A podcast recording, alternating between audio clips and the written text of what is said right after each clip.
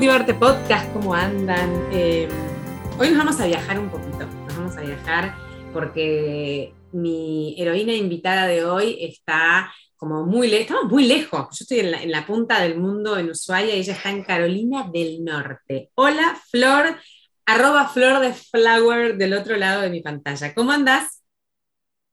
Hola, Flor, ¿cómo te va? Muy bien, muy bien. ¿Todo bien? Bien, muchas gracias. bien? Yo escucho acá. Eh, eco. ¿Me escuchas gracias a vos por hacerme participar. Yo, no, no, digo, si vos me escuchabas con eco, tengo como. yo me escucho el, eco, porque estoy en una casa vacía. Recién llegada. Retumba todo. Recién llegada. Una cosa que me gustaría contar, que creo que te lo dije a vos cuando te escribí, en realidad, lo que empecé a hacer ahora es que las personas que ya pasaron por este espacio me recomienden sus personas inspiradoras. Entonces, empezar a entrevistar a los que inspiran, a los que inspiran, digamos, ¿no? O sea, ¿quién inspira al que inspira? Sería como la pregunta. Y hablé con Juli León de Madre in Argentina, que pasó por acá el año pasado, que es un amor y le mandamos un besote. Eh, y ella me dijo, entrevista a Flor Sanguinetti de Flor de Flower, porque para mí es una persona súper inspiradora, porque me encanta cómo escribe, porque la admiro. Así que eh, parte de tu, yo ya te conocía, pero bueno, parte de, todo esto que estés acá tiene que ver con Juli.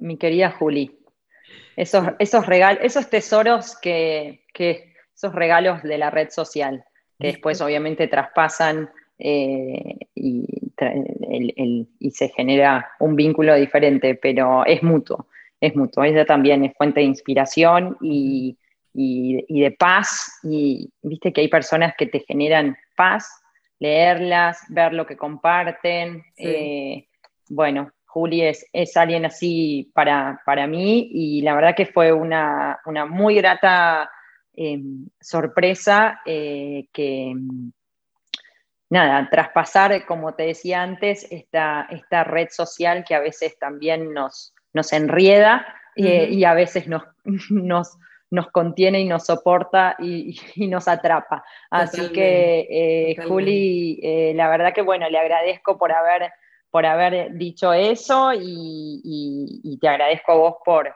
por, bueno, por, por haberme invitado a participar de, de tus hermosos podcasts. Bueno, muchas gracias. Flor, em, en tu, si, te estoqueamos un poco en tus perfiles o en tu perfil, em, y creo que en tu web también, si no me equivoco, cuando vos te definís, te voy a leer lo que dice para que vos después me digas quién sos, ¿no? Esta primera pregunta que hacemos siempre. Pero vos pones relatos de una vida común y corriente, de una chica común y corriente, mamá de dos, mujer de uno, expatriada hace años. Con esta base, yo te pregunto ahora, ¿Quién es eh, Flor Sanguinetti? Oh, yo sabía que venía esta pregunta y creo que desde que sabía, digo, ¿qué digo, no? Porque qué, difícil que es como definirse, porque lo bueno es que uno ya no se, pasan los años y algunas cosas siguen iguales y otras se define diferente, ¿no? Como que, ¿qué, nos define, pienso yo? ¿Qué digo de mí? Que soy una mujer, que soy argentina, que no sé, eh, que oriunda de Villa de Voto, siempre lo digo, porque no es lo mismo nacer en Capital Federal que en Villa de Voto. Eh, es como una cosa. Eh, y, esa, esa, un poco esa, esas pocas palabras que tengo en mi descripción, creo que en Instagram es eso, que también me costó poner y que las fui como, como cambiando un poco a lo largo de del tiempo, bueno, que, empecé a compartir un poco lo que, lo que escribo en las redes sociales. Pero esta cosa de la vida simple eh, creo que también que tiene que ver con, eh, con un poco conmigo. Eh, soy una persona simple con una mente compleja. no sé cómo explicarlo. ¿Cómo hacer para ser simple con mente compleja? Claro, por eso, ¿no? Como, como, como que, difícil, ¿no? De entender eso. Eh, pero yo creo que soy un poco así porque la simpleza posiblemente en, entender que, nada, de, disfrutar de, la cotidianeidad, de, que en mi vida no, no, hay grandes cosas así como para relatar, sin embargo entender como que eh, nada, que todos los días es un día vivido y tratar de sacarle el jugo a, lo que me toque vivir o a lo que elijo vivir. Entonces, en ese sentido de, la simpleza, alguien que se puede adaptar, alguien que se divierte haciendo algunas cosas y que se divierte haciendo todo lo contrario de esas cosas, eh, en ese sentido de lo simple, pero la mente compleja creo que tiene que ver también con que eh, soy una persona que piensa mucho, muy racional, eh, a veces un poco exigente, a veces mambiada también, entonces estoy tratando en este, en este, creo, crecimiento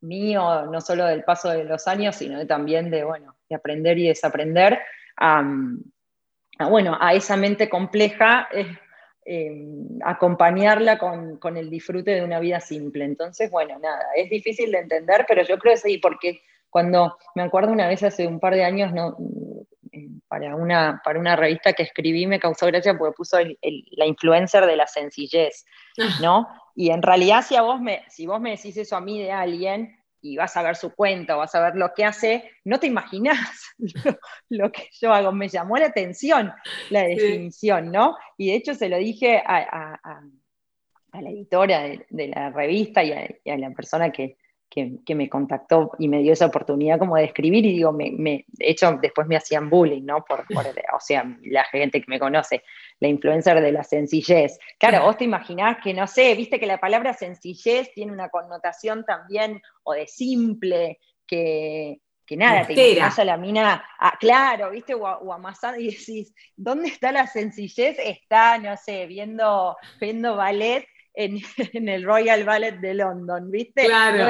No, condice, pero tiene que ver con eso también, ¿no? Como, como, como empezar a, romper un poco el significado de las palabras. Yo me considero una persona sencilla, con, gustos a veces un poco que, no, te, no dejan de, definirte como alguien simple. Eh, y bueno, nada, y esa es Sí. No, que ahí tiene que ver lo, sencillo, ¿no? Como que por ahí em, gente que no necesita grandes cosas para disfrutar de la vida.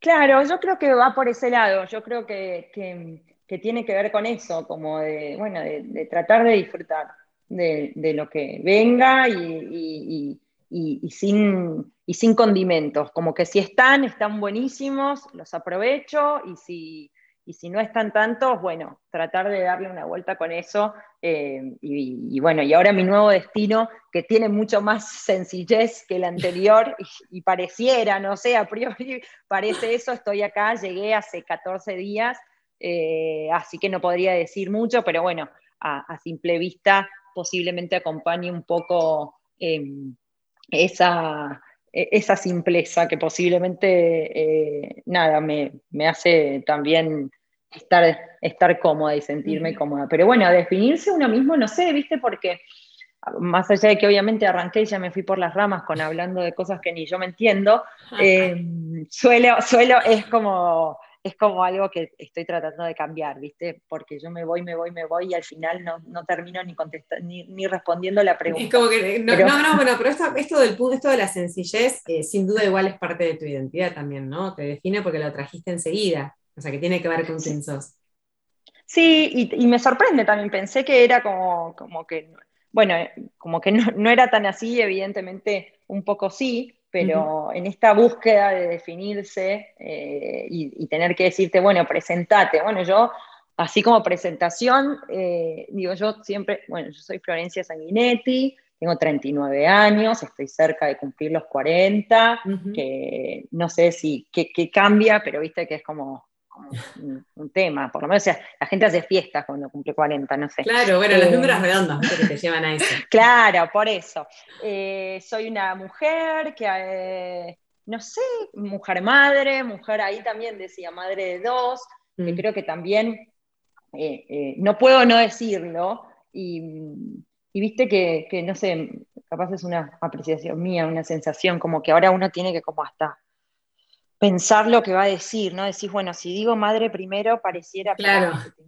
si digo a lo último, no soy buena madre porque mis hijos no me Claro, y si digo madre primero, no es todo lo que me define, ¿no? Porque aparte somos una mezcla de cosas y, por suerte tengo la, tengo la suerte de poder ser muchas cosas en una misma persona. Pero bueno, no puedo, no puedo negar que la, la maternidad cuando, cuando llegó a mi vida es, un, es una parte importante de mi ser. Em, pero no puedo dejar, no puedo salirme en la definición de decir eso. Em, no sé si diría que soy una madraza, pero soy una madre de dos, eh, felizmente em, de, eh, casada también, viste, que ahí es como que hay que, bueno, casada, eh, pero sí, también casada con el novio de los 15, ¡No! así que nos conocemos de toda una vida, sí. y, y así que, bueno, nada, con mi compañero de toda la vida, eh, si tengo que hablar de mi profesión, que no sé si nos define la profesión, y creo que esto es un tema que te escuché en, varios podcasts cuando, cuando haces esta pregunta, es como que viste que, que decís, ¿qué somos? No sé si eso yo soy, pero bueno, la realidad es que también... Forma parte de tu vida, claro. Forma parte de mi vida y fue, en este momento no lo ejerzo, pero pero bueno, lo estudié y también lo ejercí hasta, hasta que dejé de trabajar de eso. Soy licenciada en administración, estudié en la Universidad de Buenos Aires, em, así que esa parte también. Y bueno, y ahora otra parte de mí, soy hija, soy hermana, soy amiga, em, y soy creo que, em, eh, no sé, una mujer que atenta, atenta, observadora, eh, y creo que de ahí nace esta necesidad de, si bien me, gustó escribir siempre, nunca lo compartí, eh, siempre me gustó, pero nunca lo pensé como una profesión. Eh, y de hecho me fui para otro lado, para el mundo corporativo, eh, y, con toda esta, esta faceta mía de, contar historias y de, mis propias historias y, escuchar las historias de los demás, empecé esta, esta parte de mí que también hoy me define eh, no sé bien qué soy, yo digo que soy escritora porque escritora me parece que si uno, una vez lo dije en, alguna, en algún vivo, es alguien que escribe, punto, no hace falta tener libros ni para escribir, o sea, yo escribo, es una forma también casi como te diría de vivir, escribo, comparto el 10% de lo que escribo, pero soy alguien que si tiene algo para decir a veces lo escribe y como como soy muy verborrágica y a veces hablo de más, eh, me ayuda a acomodar las ideas, pero bueno, ahora tengo esta faceta nueva de, escribir, nueva digo porque es bastante reciente, eh, creo que fue seis años, una cosa así, que empecé con Flor de Flower, pero, pero bueno, me gusta escribir eh, y me gusta contar historias y me parece que, y me gusta estar receptiva a lo que sucede alrededor mío, eh, que me inspira a contar las historias. Me encanta que la gente me cuente de dónde viene y la oportunidad que se me presentó en estos años de vivir en diferentes lugares y conocer gente de otros lugares con otras historias. Es una fuente de inspiración. Es una fuente de inspiración enorme, me sacó de mi micromundo, donde también había historias, pero que eh, te, nada, te exponen a otras experiencias, no solo personales, sino de los demás, y nada, y, me dispara toda esta, esta necesidad de, contar estas, estas historias. Así que bueno, nada, no, no, sé qué no, más. igual es súper completa la descripción. De hecho, creo que fuiste una de las que más completas lo hizo, porque, porque en general Ay, salir de ahí, ¿viste? Como que bueno, cuenta un poco y ya Difícil, vos. Vos sabés, vos si te preguntan así como rápido, sabés que yo sabía que me lo ibas a preguntar, porque lo preguntás siempre arrancando tus podcasts, pero eh, qué decir, ¿viste? Porque, bueno, ahí está, mira, la que no es complicado, pero sabes que siempre es una no pregunta... te dije que era alguien Es una pregunta disparadora y, generalmente hay mucha gente que incluso se ha quedado pensando, cosas que me han escrito después. Che, viste que yo te dije que, que no sé qué, que era, pero yo también me quedé pensando que también soy. Bueno, ya está, es lo que salió ahí y, está buenísimo quizás para, para, para, uno, ¿no? Para, que, para empezar a pensar dónde se quiere poner, cómo se define, no sé, un montón de cosas. Pero bueno, bueno, muy completa, muy completa. Yo lo que quiero saber ahora, recién hablaste de que, eras, que estudiaste administración de empresas, que lo ejerciste durante un tiempo, pero yo quiero que me resumas un poco tu vida, que es, em, para los que estamos en una vida más estática, que se acaban de caer unas estalactitas del techo, por estar en el fin del mundo. Sí, em, eso por estar en la, en, la, en, Narnia. En la punta. sí. Bueno, que me digas cómo fue tu historia eh, no sé, desde, desde que terminaste el colegio y estudiaste hasta acá, em, en, resumidas cuentas, para entender ¿Cómo llegamos a Carolina del Norte? Exacto, ¿cómo llegaste a Carolina del Norte? Buscando mi norte.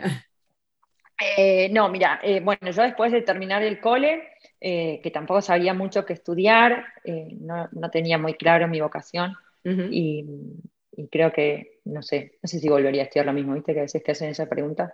Eh, igual yo tampoco, tampoco sé, eh, viste, con el diario del lunes somos todos Gardel, pero bueno, a veces hay que vivir las experiencias para darse cuenta. En ese momento em, estudié, bueno, me, fui a la, universidad con mi mejor amiga de la escuela también, así que se ve que todo siempre es, es acompañada de, de, mis, de mis vínculos. Em, estudiamos en la universidad, me recibí de licenciada en administración, no trabajé mucho, era una niña un poquito consentida.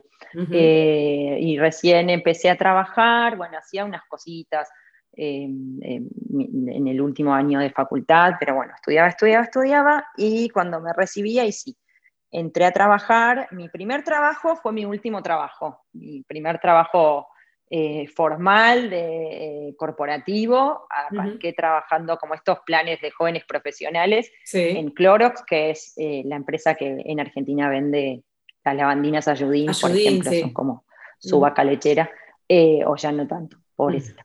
Em, y trabajé ahí em, en el sector de finanzas, no las finanzas más duras, sino como las finanzas más blandas, los que le dan soporte al área comercial, al, área de marketing. Y mm, hice un poco de costos también ahí y trabajé siete años para Clorox. Y cuando nos casamos con mi novio de siempre, eh, al mes de volver de la luna de miel, nos fuimos a, vivir a Chile. Le habían propuesto en principio a él, eh, para, la, para la compañía para la que trabajaba, él hace algo también de, de, ese estilo eh, y mudarnos a Santiago de Chile. Y la verdad que no sé cómo me mudé a Santiago de Chile. Nosotros, eh, no, en serio, eh, yo creía que era alguien que no le gustaban los cambios, creía alguien que era una persona como muy tranquila, donde las aventuras para mí, nada, tenían que ver con vivir nomás, no una cosa así como de fantasear, ni de planes, soy cero soñadora, nunca me imaginé viviendo en otro lugar. Nosotros somos, o sea, para, para ponerte en contexto, eh, mi novio fue al mismo colegio que yo, eh, sus papás y los míos viven a cinco cuadras de diferencia, sus amigos son los míos, mis amigas son las de él. Es como, por eso yo te decía, el micromundo del barrio.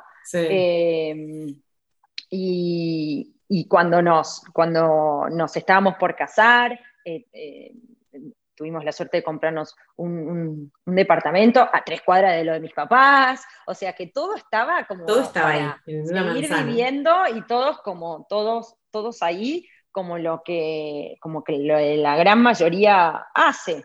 No éramos ni su familia ni la mía esas familias donde mm, te invitaban mucho a a soltarte, ¿viste? No me gusta mucho la palabra soltarte un problema personal con ciertas palabras que voy a tener, no, no con quien las dice, por Dios, yo, yo misma con las palabras, pero esta cosa como de, ¿viste? Que hay familias donde, bueno, obviamente siempre dependiendo de sus circunstancias y sus cosas, pero no, que te anotan a los 13 para irte a estudiar a no sé dónde, bueno, no sería el caso mucho, nosotros muchas familias están a todas ahí como amalgamadas, unidos, y que qué sé yo, y bueno, y, él también, porque yo no es que, bueno, me casé con un chico de, no sé, de otro país y me fui, bueno, eh, pero se ve que nosotros internamente los dos, Andrés, eh, bueno, Andrés se llama mi marido, em, él también como que creo que después cuando empezamos a, y decidimos irnos a vivir al exterior, nos dimos cuenta que adentro teníamos esas ganas de, de, tener este tipo de experiencias. En su momento íbamos a, íbamos a salir como a estudiar, eh, después al final él, bueno, se quedó como estudiando en Argentina y, fue un proyecto que duró tres segundos, pero fue tipo, no, no, no nos vamos a ir a vivir afuera por estudiar, nos quedamos ahí y bueno, le surge a él esta propuesta y cuando yo lo, cuento en el trabajo donde yo estaba y como la compañía mía también estaba en Santiago de Chile, eh, a mí me proponen también un cambio para Santiago. O sea que nuestra primera movida Mm. Eh, claro, fue como aterrizar a un lugar que si bien era nuevo y, ya no quedaba tres cuadras de la casa de, mis papás, em, la vida era como bastante, para mí encima, yo no vivía antes con Andrés. Nosotros nos casamos y como que ahí empezó mi vida, o sea, si bien novios de toda la vida, yo creo que por eso todavía subsistimos, porque no es que no convivieron yo recién, no, claro, no, mi papá no me dejó irme de vacaciones con él hasta los 24, imagínate. No. Eh, y, lo quiere, y lo quiere más a él que a mí, pero así, ¿entendés? Y yo creo que hoy se lo agradezco porque no, no sé si me hubiese casado al final con él, si como que no, nosotros fuimos como niños y adolescentes durante un montón de tiempo, cada uno con sus amigos, él se iba de vacaciones, yo con las mías, mi hermana acá, allá, yo era como más tranca que él, él sí, que iba, que venía. Bueno, eh, viste que me voy por las ramas. Vos parame, volveme, porque si no. Eh, llegamos, a Chile, llegamos a Chile. Llegamos a Santiago y yo trabajé ahí ese primer año. Em, y cuando llegó como para fin de año, no estaba como muy. No era el trabajo en sí. Yo ya venía con, como con replanteos de que no sé si me encanta tanto. Eh, amagué a cambiarme de sector como para ver si tenía más que ver con eso. Yo sentía como que las finanzas eran demasiado cuadradas para mi cabeza. Eh, ¿Entendés que a mí me retaban porque yo cambiaba una celda de color porque me parecía aburrida y después venía mi compañero y me decía, pero no entendés que hay un código de colores? que digo, esto es un embole. Estas presentaciones son un embole. Me las pasaba haciendo PPTs y digo, por Dios. Y yo sentía que internamente había una parte de mí que no estaba siendo como explotada por mí misma, ¿no? Como diciendo, no, bueno, pero yo acá esto a esto le falta, a esto le falta vida. Y yo, claro, y a mí me encantaba toda la parte como social del laburo, e, era una empresa re buena, donde, donde crecí un montón, o sea que me gustaba lo que yo estaba haciendo, pero al mismo tiempo yo decía, oh, toda la vida haciendo esto.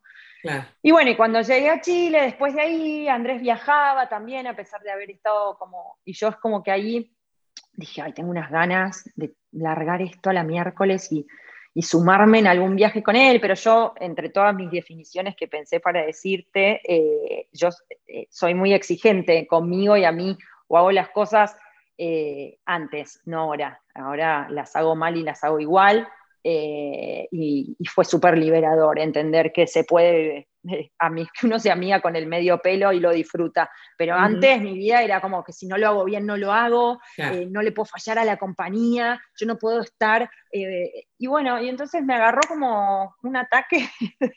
ok, voy a cambiar de laburo, eh, pero voy a cambiar de laburo. Y mi famoso, me tomé un año sabático y voy 11 sí. año sabático.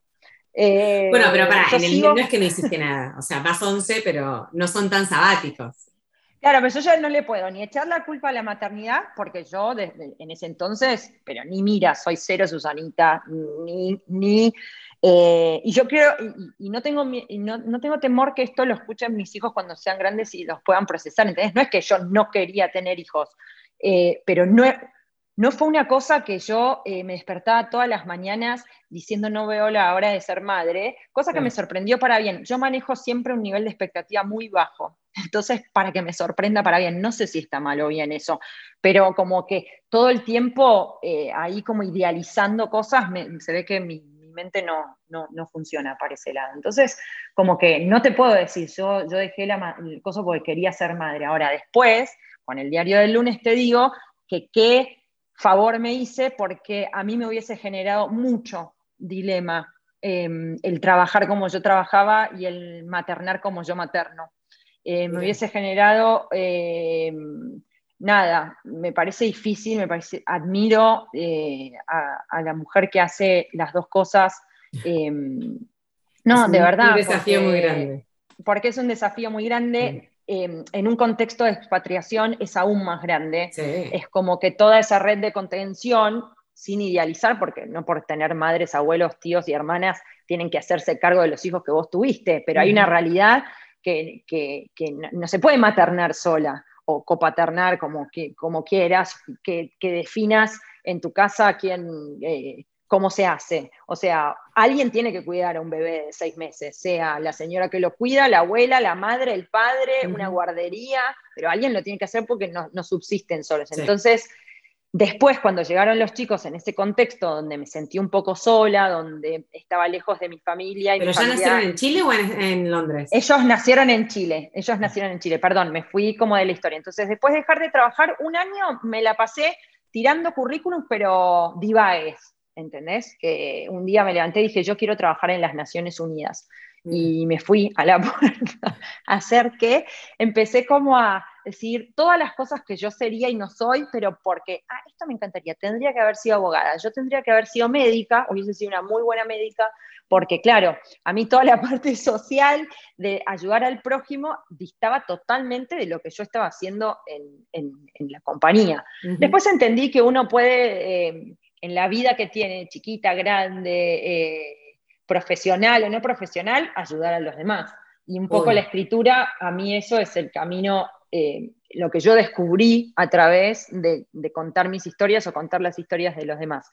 Pero en ese momento yo tenía como, quiero ser periodista. Me anoté en un, máster de periodismo eh, que no pude llevar a cabo porque nos íbamos a mudar a otro lugar. Perdón, a otro lugar.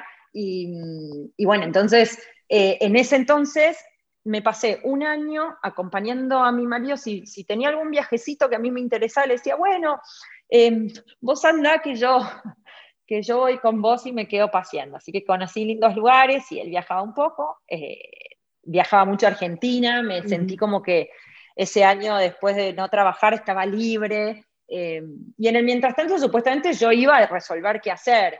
Entonces, eh, y, bueno, voy a buscar en este tipo de compañías, pero bueno, era difícil también explicarle a las compañías que yo después de casi ocho años de estar trabajando haciendo una cosa, quería hacer otra, porque para colmo yo ya, ya había tenido tenía un, cargo bastante bueno como gerencial y era tipo, bueno, hay que volver a empezar, hay que arremangarse, yo me arremango, pero nunca llegó ese momento para eso y ahí sí, al año y tanto, llegó Pancho, que es mi hijo mayor. Eh, y bueno, y se me cayó todo el mundo encima de todas las certezas y cosas que yo tenía. Tenía que una mina muy estructurada. Imagínate que yo trabajaba en, planning y para mí la vida era un Excel con más menos eh, y forecasteo de todo lo que iba a suceder. Y bueno, la maternidad llegó para cachetearme y para, para enseñarme que todo lo que yo me proponía no iba a suceder de la manera. En tu página, en, tu página en flordeflower.com pones, eh, paradójicamente mis hijos llegaron al mundo y me regalaron libertad. ¿no? O sea, ¿qué quiere decir que te regalaron libertad? Esto que decís que te sacaron de los planes, te sacaron de la estructura. Porque yo creo que, que creía que la libertad era otra cosa, en el sentido de eh, me creía, me creo mucho más libre ahora y lo digo, lo, paradójico de todo esto es que vos decís, bueno, la, maternidad viene ahí para ponerte un candado, un collar de ahorque y decirte, todo lo que hacías antes, bueno, ahora cambió. No lo vas a poder hacer más. que cuidar. Obviamente, eh, eh, también acorde al estilo que uno tiene de, ser madre. En mi caso, un poquito helicóptero al principio. Todo me daba miedo, el chiquito estaba ahí como sola, y, no, no, lo hago yo. Eh, y al mismo tiempo esas ganas de salir corriendo y decir, devuélvame en mi vida anterior, nadie me dijo que esto requería de tanta responsabilidad. Pero lo que ellos me permitieron es esto, es sacarme caretas que claramente, o facetas mías que no eran tan mías. Em, o que eran mías y que yo ya quería dejar de tener. Entonces ellos me dieron la libertad esta, por ejemplo, que yo te decía de la exigencia, ¿no? Como que a veces eh, en, el, en, el, afán de, ser modelo de, los niños que estás intentando criar, decís, bueno, pero no está bueno que ellos me vean decir, no, no lo hago porque no lo hago bien. Esa soy yo, esa es mi Florencia antes de la maternidad.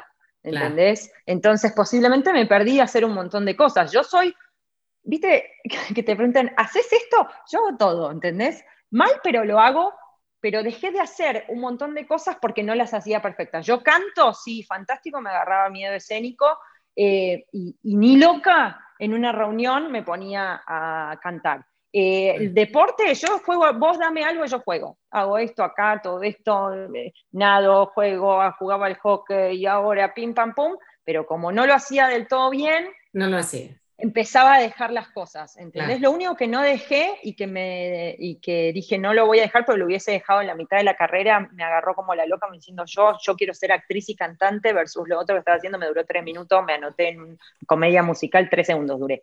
Em, y, entonces toda esta cosa de la paradoja de, la libertad, eh, me regalaron libertad como de, pensamiento, de, ver en ellos cosas que me sacaron cosas que decir, bueno, y, también em, forzarme a, esta cosa de decir, no, ellos tienen que ver en mí, em, no que yo solamente les diga, vamos chicos, no importa que te salga mal, vos lee igual y de repente ven unos padres que hacen todo lo contrario, ¿entendés? Que si no maneja, mami también está re nerviosa, tiene que sacar el registro y acá, y, choqué, y no sé, y me salió mal, y no es que lo esfuerzo, digo, qué bien me siento eh, eh, en, esa, en esa, siento que las personas menos exigentes son mucho más felices, eh, ¿entendés? Y que se animan y que manejan la frustración eh, muchísimo mejor, ¿viste? Y se levantan más fácil y de repente menos vergüenza, como que hay un tienen miedo pero lo hacen igual, más allá de la exigencia, digo. Total, total, porque de, de, hecho yo creo que de eso se trata, me parece mm. que ser valiente significa hacer las cosas con miedo, pero hacerlas.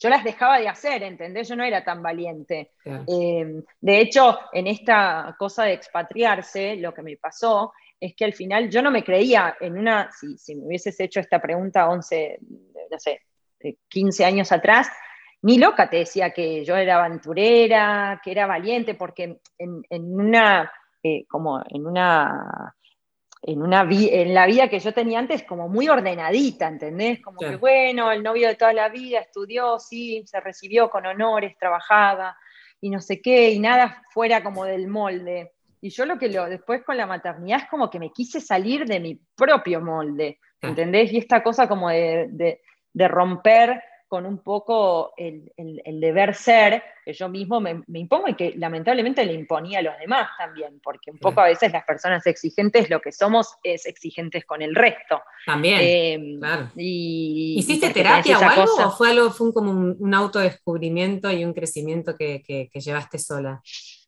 Yo em, no nunca hice terapia mm, por mucho tiempo. Yo hice em, terapia tipo estas cosas de, para saber tu, vocación un poco y aproveché y me quedé unos mesecitos más em, cuando tenía 17, 18.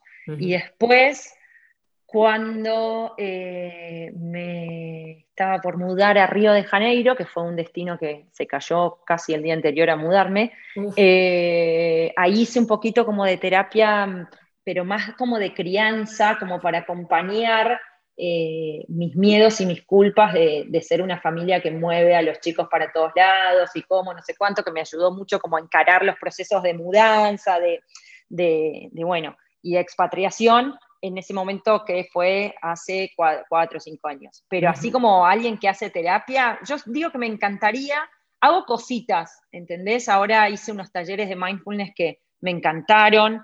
Eh, yo creo que debería hacer terapias mis gastroenterólogos. Yo tengo gastritis crónica, así como ah. te digo, medio, medio cuqueta. Eh, mi estómago es mi talón de Aquiles. Y mm, obvio que detrás de toda eh, eh, medicación y bla, bla, bla, viene y Flor, ¿cuándo vas a hacer terapia? Claro. Pero bueno, lo hago con la almohada, no sé, qué sé yo, yo creo que... No, porque digo, ese descubrimiento o ese cambio tan importante de una forma de hacer de toda una vida, ¿no? Con respecto a la exigencia, a la estructura, eh, a veces, eh, nada, qué sé yo, nos genera cosas que, necesitamos como algún apoyo extra para gestionarlas. yo creo que sí, mi terapia fue mi soledad, y mi soledad entendida como el estar sola, un poco más sola, y salirme eh, de, los roles, viste, la expatriación y todo eso te, tiene, tiene muchas cosas y es una experiencia muy personal y hay gente que la padece y hay gente que le gusta y hay gente que la busca. En mi caso, se dio. Le saco muchas cosas positivas a esta experiencia y si bien em, mi contexto familiar, eh, personal, gracias a Dios, no, he sufrido como grandes dramas en la vida por ahora, pero me preparo para sufrirlos en el sentido de que creo que la vida se trata un poco de eso y tratar de desdramatizar cuando no hay drama y cuando el drama verdaderamente eh, cachetea, bueno, tratar de, como de, estar un poco, un poco lista, pero o sea, en un contexto de familia muy, muy ameno, muy amoroso, con vínculos entiendo que bastante sanos, eh, con amistades de toda la vida y demás, lo que me permitió salirme de ese, ese entorno, salirme en el sentido de la distancia eh, eh, física, ¿no? Nunca me salí de ahí, sí, me permitió a mí como dejar de ser, ¿no? Como lo que tiene lo lindo la expatriación es que, que, que te permite esta cosa como de descubrirte, o por lo menos a mí. Entonces, el estar un poco sola conmigo mismo, yo no estaba acostumbrada. Viste que hay gente que, capaz es tu caso, eh, que, que, toda la vida se iba sola a los cafés, hay un café sola. Bueno, yo no. Ahora sí, de más chica no. por eso, yo, yo ahora lo aprendí como yo antes veía a la gente y decía, pobres, están solos, ¿entendés? Ahora digo Porque yo soy una persona, claro, total, y digo, qué bien esta gente, porque nada más hermoso que estar amiga con, de uno, si en definitiva uno va con uno, a todos. Bueno, pero eso es crecer, ¿no? Eso es crecer, eso es crecer y eso es estar bien con vos mismo. claro, pero un poco a la fuerza, ¿no? Y obviamente tuve como mis procesos, la maternidad fue un proceso que me cacheteó, que me costó, mis primeros meses de madre em, lejos de casa, eh, tratando de descubrir eh, cómo una persona que casi que no se sabía madre era madre y ahora era lo para lo único que podía existir era para eso y se olvidó de su faceta profesional y, con los miedos después a no volver y decir qué soy, qué me define, soy solo madre y ese soy solo madre em, me queda cómodo, me incomoda y todo eso fue en un contexto de expatriación que obviamente con unas amistades maravillosas cuando uno se, se muda y se va a vivir afuera, si tiene la suerte de, generar vínculos eh, de, amistad en la expatriación son fundamentales, o sea que uno no es que está solo, pero está, para mí, mi realidad versus la que yo conocía de toda la vida, el mismo barrio, la misma gente, las familias, para cómo mi familia son muy amigas de la familia de mi marido, estamos todos ahí como amalgamados. Eh, me encontré sola y sola efectivamente, ¿no? Y yo digo, yo amo estar sola. O sea, eh, y yo pensé que no. Entonces, muchas de estas cosas me encontré como, ay, yo creía que no me iba a mover. Me acuerdo esta, esta persona que, me acompañó en, la mudanza de, Santiago de Chile a, Londres, que en el medio fue eh, una que no se dio y después terminamos moviéndonos a Londres, porque bueno, viví siete años, en Santiago de, Chile. Lo de Londres en el 2000, a principio del 2018. Eh, yo viví en Chile desde el 2011 hasta el 2018, o sea que viví siete años, casi no llegaron a ser siete, donde nacieron mis dos hijos en, Chile. Eh, y donde dejé de trabajar y donde me encontré en esta realidad de, bueno, viste, de, estar en casa, eh, cuando soy re casera, pero soy cero ama de casa, y soy re, o sea, por eso te digo, como que fue un descubrimiento personal grande, eh, con sus cosas buenas y con sus cosas malas que no me... Mira, como todos, viste que la maternidad cada uno lo vino a, le vino a tocar como su punto más vulnerable, ¿no? Como que te pone ahí de frente. Total, total, total, viste, y esta cosa como de, empoderarse, otra palabra que tampoco, que me resuena un poco, pero eh, con esta cosa de decir, bueno, vamos, tú puedes. Entonces, desde la pavada. con tu poder personal.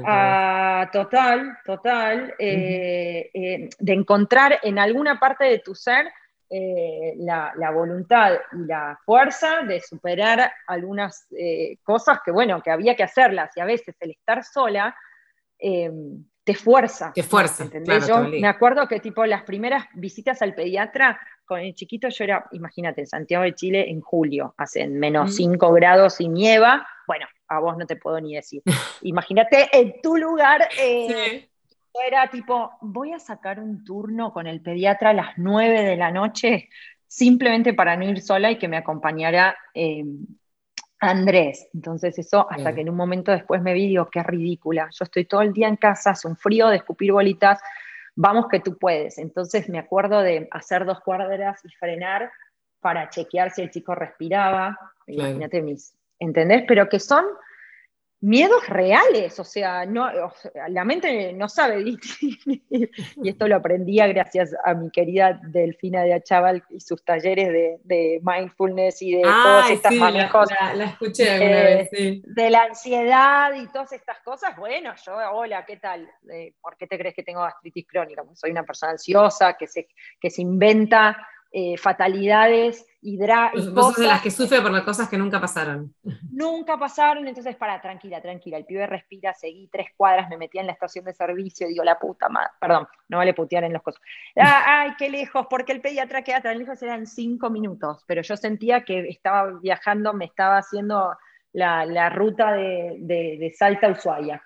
Y o no, eh, y bueno, todas esas cosas son mini pavadas, pero como de superación, de verdad. O sea, y yo pasé de ser una mina que eh, súper resuelta en el trabajo a no poder elegir el color del banderín de la habitación. Y algo pasó conmigo en ese ah. momento. Y de hecho fue el disparador para escribir.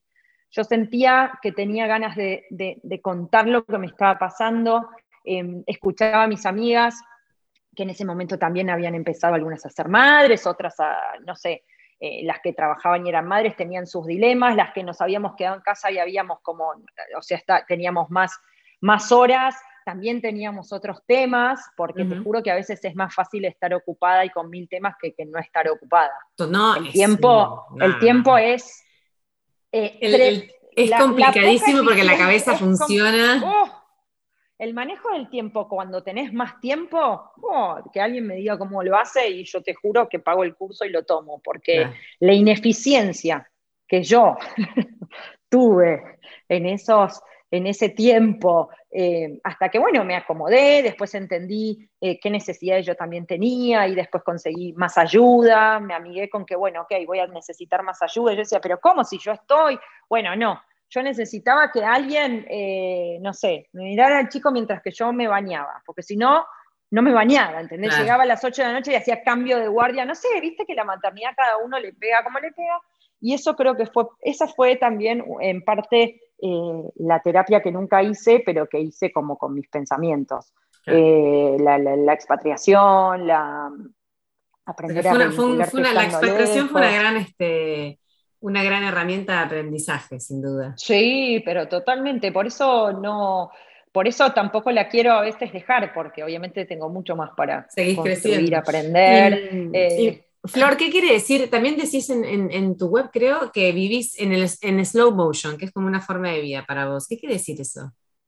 Ah, porque, em, bueno, yo creo, en, ese, en esa definición de simpleza, eh, eh, creo que también tenía que ver un poco esta cosa. Yo creo que nací, después de, no antes, ¿no? pero desde la expatriación al día de la fecha, eh, mi vida fue como casi en pandemia, ¿viste? Pero sin pandemia.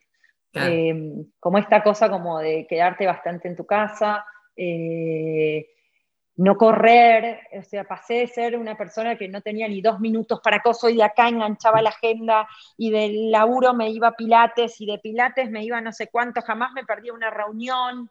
Eh, y ahora, eh, con la llegada de los chicos, eh, viviendo un poquito como alejada de los, de los vínculos que a veces uno, no sé, tanta reunión, tanta cosa social, como que, viste, uno está metido en todo eso y no se da cuenta tampoco de todo lo que, eh, nada, de lo que hace lo que, a veces, lo que demanda. Todo automático, ¿no? Y, con lo, lo, que demanda. Entonces, esta vida un poquito capaz más tranquila, eh, lo que me enseñó un poco es a eso, como a bajar la revolución. Entonces, el slow motion eh, al que me refiero es, es esta cosa de, de, no sentir que es una pérdida de tiempo, perder el tiempo. O sea, yo puedo decirte qué hiciste a la mañana. Eh, hice un montón de cosas eh, para, para el, creo que para mucha, para muchas personas es no hacer nada y para mí es hacer un montón. Y, tranquilo y a los chicos no me gusta como, como apurarlos, cuando me veo que estoy como, como todo a, a 2.20, eh, no, no, trato como de bajar un poco eh, el cambio, eh, ¿viste? No nos sumamos a los 20.000 programas, hacemos nuestros programas tranquilos, para nosotros em, es un poco el estilo con el que hacemos. Y, lo, puedo decir porque me doy cuenta de la diferencia, porque mi vida anterior en ese sentido era como, como distinta. Después cuando voy de visita a Argentina y todo eso, y mismo viviendo en los países que vivo, tengo una vida social y corro, pero trato como también de, porque a veces correr no queda otra, ¿no? Sí, el tema es que por ahí no sea siempre, ¿no? Que uno pueda ir como Claro, no, total. Y en mi caso, si, yo no tengo apuro, ¿para qué generarme apuro? Yo creo que a veces uno se los, se los genera. Entonces, manejo como una agenda que a mí me dé la, tranquilidad de, esta, de esta cosa tranquila y, aplicada también a un montón de cosas, como me pasa con la red social, viste que, eh, bueno, todos hacen esto, bueno, yo no. Eh, eh, vamos por este lado, parece que para tener éxito hay que hacer reels. Ah, bueno, yo capaz voy a tardar siete años para hacer un reel, pero no es que, ¿entendés? Como que llega un poco tarde a todo, eh, menos llego tarde, no soy una persona impuntual, tengo un problema con la impuntualidad también. Así que, o sea, no es, no es un tema... No es ese tarde. No, no es ese tarde, no hago de mi tiempo lo que quiero y menos con el tiempo de los demás. Tengo, tengo, un tema, pero pero como tranquilo. Y es un poco esta vida que me parece que, también es, mi realidad de hoy, de bueno, de todavía seguir en casa, de no tener un, laburo al que tenga que rendirle cosas. También me pasa con Flor de Flower que cuando hago cosas en conjunto, cuando tengo cosas para hacer, que obviamente dependen de un otro, eh, yo ahí meto pilas y voy. No es que, no es que soy así como quedada, pero, pero voy tranca, no sé, no sé cómo decirlo. Qué bueno, está bueno, eso también pasa cuando uno está bien con uno, que como que tenés esa paz que, que hace todo más fácil en realidad. Claro, como, como tranquilidad, igual a veces miro con un cierto, no sé qué, cómo decirte, como recelo, decir, ay, qué, qué lindo correr un poquito, porque a veces también adrenalina es un poco generar la adrenalina, claro, ¿entendés? Y evidentemente yo la genero cambiándome de lugares, que capaz para alguien es hacer como wow, y, para mí wow es eh, la vida cotidiana de, también de muchas otras personas, y en especial mujeres que hacen malabares para, para nada, para vivir en el mundo en el que se vive, teniendo que hacer mil millones de cosas al mismo tiempo. Eh, pero bueno, acá estamos, en esta vida medio medio, medio, bueno, yo creo que de ahí. Medio nómade. Un poco, medio, medio nómade, medio simple. No soy tan nómade, ¿entendés? Porque la realidad es que no viví en 20.000 países. Hay, hay familias que se mudan un montón. Yo, en realidad, viví siete años en Chile, viví tres años y medio en Londres y ahora estamos en Estados Unidos. Eh, hay familias que se mueven mucho más. Hay gente que no se mueve y se mueve internamente. No creo que tampoco sea una condición eh, eh, el, o sea, ojalá se pueda aprender a estar solo o aún acompañado. no tiene que ver con la soledad, eh, esa soledad con, sin, necesidad de, tanto, de Uno dice la palabra soledad y ya te miran como con cara, como diciendo, ay, está sola. No, no, no. me refiero a esa, a esa a esa soledad de saber estar con uno mismo y después elegir eh, a conciencia con quien compartir eh, el tiempo. Yo eso lo aprendí, antes, viste, te suban, y lo aprendí también con, con, ah, los primeros años en Chile, todo lo que es la vida social en el contexto de expatriación tiene sus bemoles. Eh, tiene esta cosa de no querer perderte nada por si te dejan afuera, el tener que volverte a presentar, el tener que, viste, hay mucho también, dependiendo a, donde te moves, hay mucha cosa también de, viste, de, pertenencia, de, dónde venís, qué es lo que... Bueno, eso es incomodarte todo el tiempo, ¿no? todo el tiempo. Todo el tiempo salir de la zona de confort, claro. Y, mm, todo el tiempo. Ahora, ahora este, después de haber conocido un poquito tu historia, ya llevamos como cuarenta y pico de minutos, em, así que me toca hacerte las cuatro preguntas finales de ping pong. En realidad me quedó una antes, para, antes de, llegar a estas, que tenía que ver con la escritura. Y quería saber si vos habías encontrado en la escritura tu pasión. Porque por ahí antes dijiste, no, no, por ahí no volveré a estudiar lo mismo. Empecé a preguntarme qué quería hacer y fui a las Naciones Unidas, como que me dio la sensación de que empezaste una búsqueda, pero te, encontraste acá en la escritura? ¿Es esto? ¿Es por ahí? ¿Es eso lo, lo que más te motiva? Em, yo creo que me encontré ahí. Eh, creo que tengo algo que tengo que explotar eh, y no tiene que ver con explotar y solamente como aprender a escribir o, eh, no sé, saber ponerle el acento al qué y al cuándo cuando hago preguntas. Para mí eso es lo de menos. me gustan las cosas bien escritas y por suerte tengo a mi hermana que me manda audios diciendo, Florencia, por favor, porque ella es la que lee y escribe. No, no escribe, ella lee. Yo descubrí acá, eh, no sé si la pasión, yo no soy una apasionada. ¿Sabes qué me iba a preguntar? Yo soy pisciana, yo debo ser de las pocas piscianas que no es soñadora. Eh, entonces no tengo esas cosas como decir, nací para esto. Yo siento como que nací, en este momento siento como que tengo para muchas cosas para dar. Si lo puedo canalizar en la escritura, me parece que va por ahí. Yo en la escritura me siento cómoda. Em, yo en la escritura eh, acomodo mis ideas, yo en la escritura me conecto con la gente, la escritura es para mí mi puente para llegar a los demás, que en realidad era un poco lo que después me di cuenta que mi trabajo no, no me ofrecía, me lo ofrecía en la vida social de trabajar con seres humanos, pero el trabajo en sí no podía hacerlo con esto. Yo esto hoy lo miro y me decís, ¿es un trabajo? Trato de, de tomármelo como un trabajo porque me lleva mucho tiempo. Y a veces también me frustra eso, porque no sé si eso se percibe del otro lado. Yo entretengo gratis, eh, hago de terapeuta que no soy gratis, y obviamente que lo hago y lo sigo haciendo como con mucha dedicación y con mucho compromiso, y trato con, mucha seriedad también. Em, no, eh, no le encuentro todavía el, el, destino final de Flor de Flower, ya sea eh, escribir ficción, ya sea seguir contando relatos. Em, lo que sé es que me, me, gusta contar historias. Yo encontré en esto, no sé si es mi pasión, lo que sí yo, ahí es donde veo es que me, da felicidad. A mí me encanta no solo escribir, a mí me encanta el leer los comentarios. Si hay algo que yo hago en la red social, y no solamente mi cuenta, eh, sino como herramienta, es leer lo que dice la gente. Me di cuenta de eso. Me gusta escuchar. Yo leo más el comentario del post que el mismo post, perdón a todas las que leo, eh, los posts las leo o los leo. Eh, me encanta sentarme a leer cosas que me dan inspiración, me encanta eh, leer cosas que me incomodan. Totalmente, eso también me di cuenta, que generan en mí enojo y entonces yo lo escribo, después lo filtro, lo vuelvo a filtrar le paso un tercer filtro y después lo comparto, porque yo era una persona que no le metía mucho filtro a las cosas y también me di cuenta que eso había que trabajarlo, que yo no soy la dueña de la verdad, que hay que ser cuidadoso con, la, con, lo que uno dice, y por eso te digo, como que la escritura para mí eh, creo que va por ahí.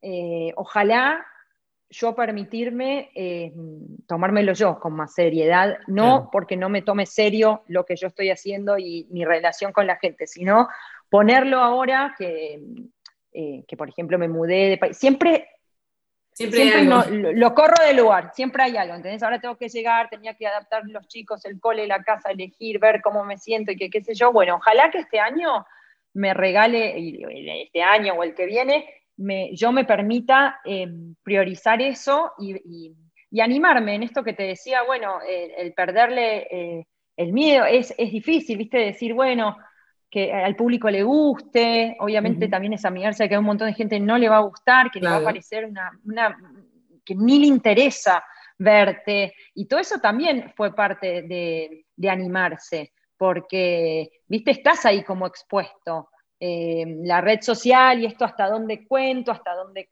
comparto, eh, todo eso ahí me genera mucho, eh, mucha energía y mucho tiempo, porque de verdad que, que, no es el rol que yo tampoco quiero, pero el de escritora, ojalá que, y lo digo ojalá, y en definitiva depende. Depende, de, vos. pero me lo, me lo, digo a mí misma y lo digo en voz alta y que lo escuchen en el podcast, ojalá que, que me anime y que sea por ahí, porque me siento muy cómoda y me siento muy feliz haciéndolo. No sé si, si es la, no, por ahí no hay que pasión. Pregunta, no es un hobby, ¿viste? La, gente me dice, claro, me dice, ay, eh, escribís como hobby. No, no, hobbies para mí son otros. Yo canto en la ducha como hobby. La escritura no es un hobby para mí.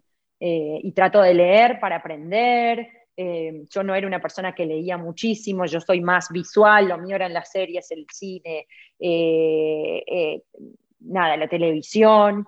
y, bueno, y ahora es como que me, me ah, propongo leer cosas que, me disparen, para escribir hay que leer, y yo creo que para escribir y, tratar como de, mm, hay que leer cosas que que también se salgan un poco de lo que uno está habituado, acostumbrado a, o a vivir o a leer. Entonces ahora estoy con unas lecturas un poco que te desafían a, pensar un poquito distinto. Sí, de hecho subiste hace eh, poco una que dijiste, escribo siempre, no, leo siempre novelas, pero este me gustó mucho. Bueno, ahora te voy a, una de las cuatro preguntas que tengo para hacerte es esa. Bueno, la primera, eh, la frase, que me digas una frase.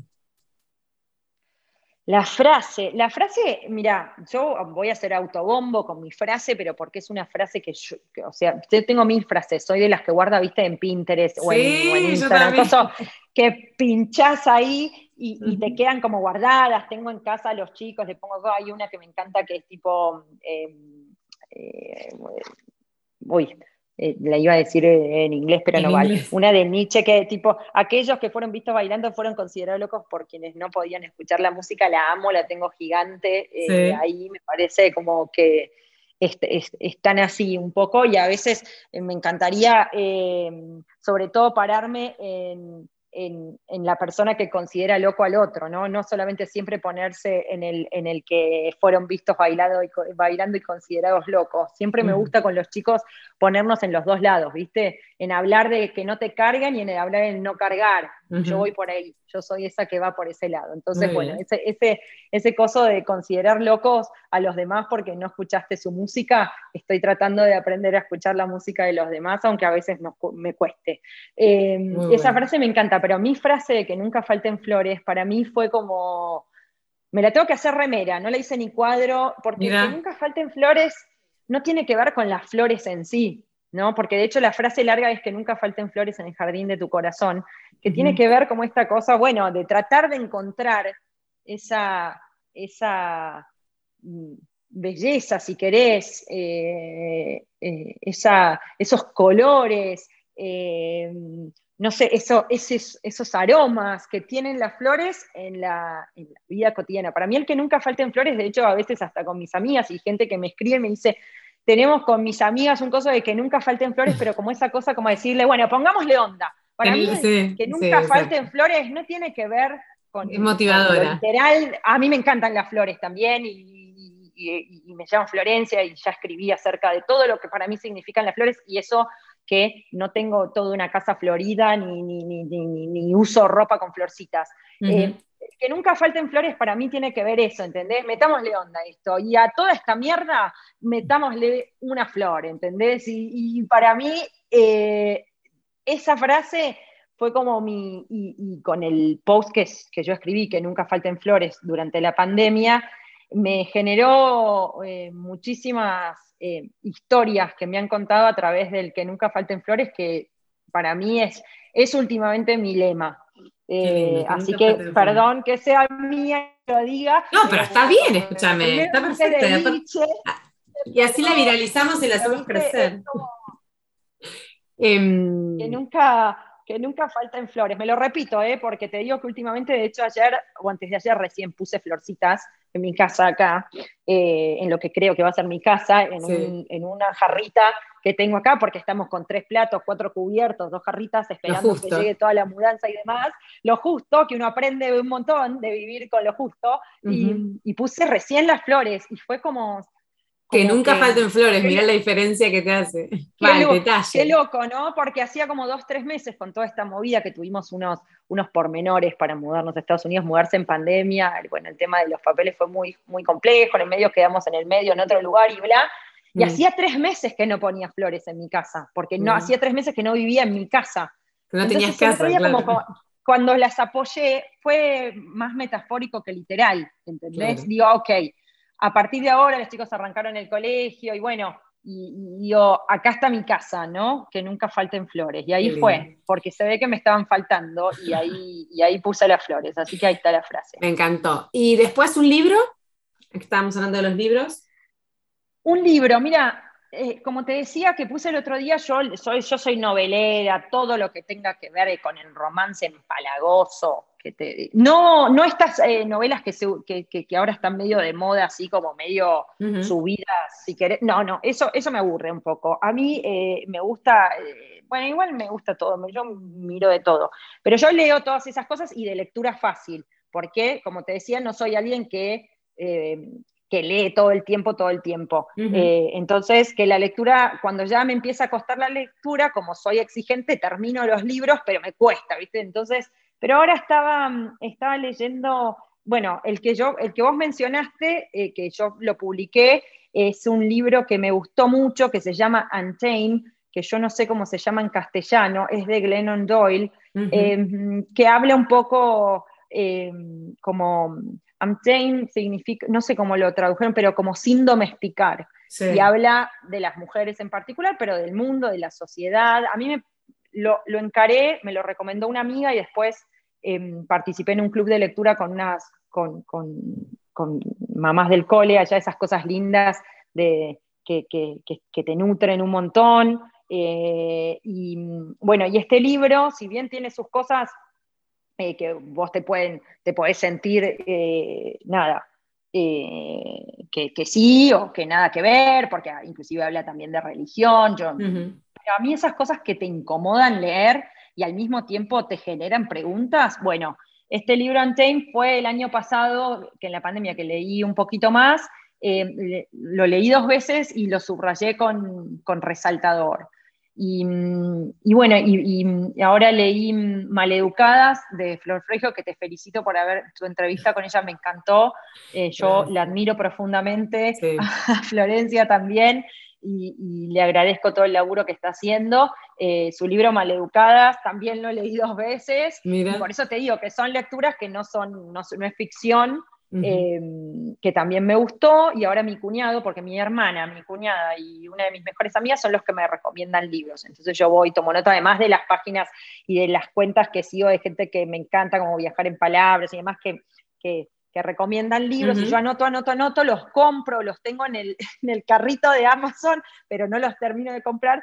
Eh, y ahora estoy leyendo, que ya casi que lo termino, que me recomendó mi cuñado, un libro que se llama Yoga, de Manuel Carrer, Carreré, no sé cómo se pronuncia en francés, eh, que es una especie como una autobiografía de esos libros como pesados, que es todo lo contrario, no es un libro de autoayuda ni de eh, qué es el yoga, eh, confunde el título, pero, pero nada, es un, es un, es un libro fuerte, el, el tipo tiene depresión, cuenta nada su experiencia en un, en un, psiquiátrico, su experiencia en un, en un retiro medio budista, después también, bueno, nada, no, no quiero contar el libro, pero de una profundidad, y está escrito tan bien, o sea, dentro de mi, de mi, de mi humilde opinión, para Emanuel Carrer me, me, encantó. Me costó leerlo porque tiene temas fuertes, pero, pero esas fueron mis lecturas un poco de este último tiempo. Tengo ganas de volver a la novela, tengo tres libros en mi mesa de luz,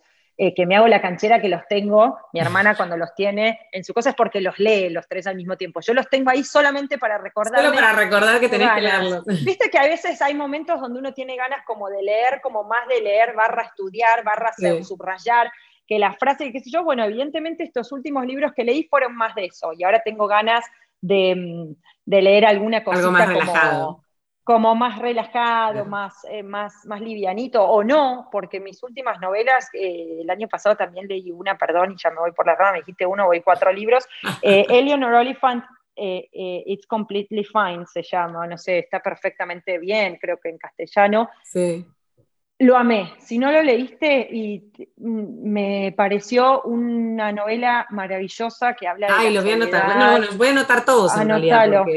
No, por favor, si me estás escuchando y te, o sea, yo no, soy quien para recomendar libros porque no podría decirte de comparación, pero ese libro que encima lo tuve que estudiar porque tuve, estaba haciendo un taller de escritura en Inglaterra y nos hicieron leer ese libro para, más que nada para, entender cómo, el autor, eh, eh, nada, desarrolla este personaje que es maravilloso desde mi modo de ver Em, entonces, como que cuando lo leí, lo leí también como para. Ahora lo tengo ganas de comprármelo también en castellano, porque, porque a veces, si bien entiendo y todo perfecto, pero a veces me gusta, como lo quiero volver a comprar porque creo que está ¿Y en castellano cómo se llama? Yo creo que se llama, después te digo, Eleanor Oliphant seguro también en castellano, no sé si se llama Está perfectamente o Está perfectamente bien. Ok. Eh, después, voy a, a ver qué aparece. Este lo paso, no sé, me pareció un libro eh, lindo para leer que también te hace pensar en las, en las personas, que, nada, en la soledad de hoy en día con todo el acceso al estar hiperconectados y conectados, lo que es como, nada, eh, la, amistad, los, traumas, cómo salir de la, del... Me encantó ese libro. bueno, Lo, voy a, lo, vamos a, lo vamos a anotar. Ya dejaste cuatro, me encantó igual, porque estoy haciendo la no, biblioteca igual digital. No es que te digo, me preguntás una y tiró, Bueno, para, nos quedan dos, nos quedan dos. Em, Basta, sí. Nos vamos a focalizar, va, nos quedan dos para ya terminar. una que es eh, tu último aprendizaje, que por ahí este, no sé, lo, que, lo, que, lo, último que hayas aprendido, que puede ser desde aprender a usar una aplicación o algún aprendizaje más profundo, lo que quieras. Bueno, profundo ya no, porque viste que ya estuvimos hablando. Lo que sí, ya hablamos de, todo lo que aprendiste con la maternidad. seguir, aprendiendo, seguir aprendiendo y desaprendiendo. Creo que es más importante hoy en día de, desaprender algunas cosas y resetear y, volver a empezar. Pero así de aprender, tengo que aprender. Ahora, eh, cuando te deje, me pongo a estudiar el, el registro, para, tengo que sacar el registro, es mi cuarto registro, yo ya te, manejo en todos lados, así que tengo que aprender las señales de tránsito de Carolina del Norte, pero bueno, eso sería como una cosa así, pero ahí me preguntaste, en eso estoy, aprendiendo eh, a, vivir en un país como um, el interior de los Estados Unidos de América. Muy bien. Y el sueño pendiente, un sueño pendiente. No, olvídate, no tengo sueños. Cierto que no era soñado, pero algo, si no le ponemos el nombre de sueño, algo que te gustaría hacer y que todavía no hiciste. Mm. Sí, qué sé yo. No sé, viste es lo que te digo, no sé, para mí eh, me faltaría un poco también de, pensar un poco como más allá de lo que... De fantasía, de ilusión. Bueno, mira, hagamos una cosa, de fantasía, mi sueño, no sé, bueno, mi sueño no, me encantaría alguna vez entrevistar o tener una conversación y sacarle con, personajes importantes de, no sé, yo eh, fantaseo que algún día voy a llamar a, no sé, a la reina y le voy a hacer preguntas que, nadie le hizo, ¿viste? Cualquiera, porque capaz se la hizo todo el mundo, pero siempre eh, me gustaría, un día me voy a encontrar a Barack Obama, capaz me lo encuentro acá, ¿quién te dice? Esos son como mis cosas, decir, me encantaría estar como en una reunión y solamente escuchar, no sé, eh, conversaciones de gente interesante. Así que ahí tenés. Bueno, me gustó la de Barack Obama igual, ¿eh? Algún día, tranca. No, no, por eso te digo, no te estoy hablando de cosas. Eh, que decís, mira, la casualidad de, eh, de estar en una mesa con especialmente mujeres, que estén hablando, eh, el día que le invites a Flor Freijo a comer a Ushuaia. te llamamos por, por Zoom, te hacemos videollamada. Por favor, por favor, les pido a las dos Florencias. No, en serio que eh, esas son cosas así como, o me gustaría que algún día estar en un recital y subir a cantar cual cosa. Bueno, todas esas boludeces, yo sí puedo decirte como, pero así como soñar, sueño con eh, poner vos mismo, podrías decir, contener mi libro, mm, no, no sé si esos son planes, no son sueños, no sé. Ojalá... Eh, Ojalá se ser un poquito más soñadora, qué sé yo, está bueno también. Eh, no estar bueno, gracias igual. Tierra. Gracias porque mm, me, hiciste como un súper repaso de tu historia, me gustó este, algunos, algunos como detalles de cómo vos pudiste encontrarte con vos, cómo tus hijos te hicieron cambiar, cómo cambiaste para mejor y te convertiste en alguien mejor, cómo, cómo te animaste al movimiento y, a ser valiente y dejar tu, vida de cajita de burbuja, ¿no? Así que gracias porque todo eso es inspiración y aprendizajes para otros también, así que gracias, Flor. No, y gracias por darme vos el, espacio para, para hiperventilar todos estos temas, pero cuando los digo en voz alta, está bueno también porque me, me los, me los recuerdo. obvio, obvio, reconocete, hay, hay, mucho para reconocer. Hay que volvérselo a decir y darse esa palmadita que a veces uno espera que se la dé el resto y somos los primeros que no nos las damos. Así que está bueno a veces decir lo que, lo que se construyó y lo que todavía falta por, por aprender. Así que gracias, te felicito por este espacio. Gracias. Eh, y, y, bueno. Y ya te llamaremos eh, cuando venga Flora Causaya, que viene ahora en octubre. Por favor, no, y te felicito de verdad por por lo, por lo que estás haciendo y gracias a vos y a Juli que, nos puso en contacto también. Le mandamos un beso enorme. Bueno, gracias Flor y al resto. Que tengas un buen día. A las, las y los que estén escuchando. A todas Ay, gracias. Nos vemos. Este, a todos y a todas un abrazo grande y que tengan un buen día. Gracias. Un besito, Flor. Chau, chau. beso grande. Chau, chau.